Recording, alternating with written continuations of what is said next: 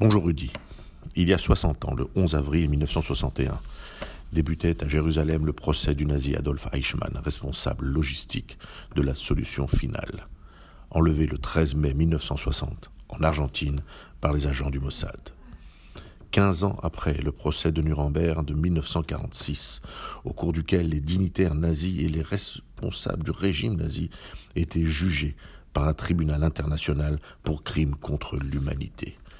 C'était la première fois qu'un responsable au plus haut niveau de l'extermination des Juifs était jugé au nom de ses victimes par des Juifs et de surcroît à Jérusalem. Après la guerre, un silence s'était imposé aux rescapés, tant l'horreur qu'ils avaient vécue n'était pas racontable, voire même pour certains incroyable. Pour leur immense majorité, ils s'étaient enfermés dans le silence et leur cauchemar. En 1961, le procès Eichmann leur a permis de parler, de raconter, de se libérer.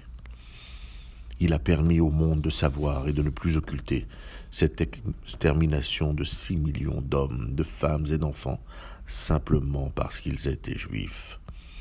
Les images, les photos, les paroles, les silences, les tremblements que revivaient les témoins ont grâce aux caméras du producteur Milton Fluchman et du réalisateur Léo Hurwitz, qui ont filmé chaque minute de ce procès, réveillé un monde qui voulait oublier et tourner la page de cette page sombre de son histoire.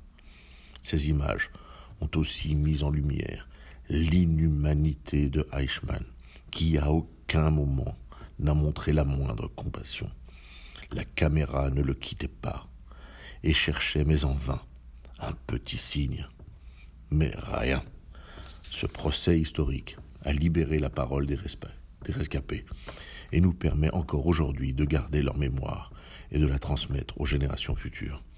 Il a donné la force aux bâtisseurs et défenseurs d'Israël qui, au nom des six millions de juifs partis en fumée, ont promis et juré plus jamais ça.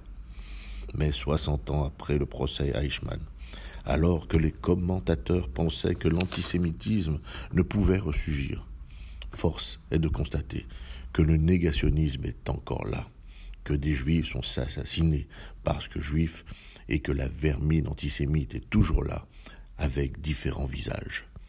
Une chose a changé, elle. Israël et l'État juif sont là. Et aujourd'hui, nous sommes à quelques jours du son 73e anniversaire.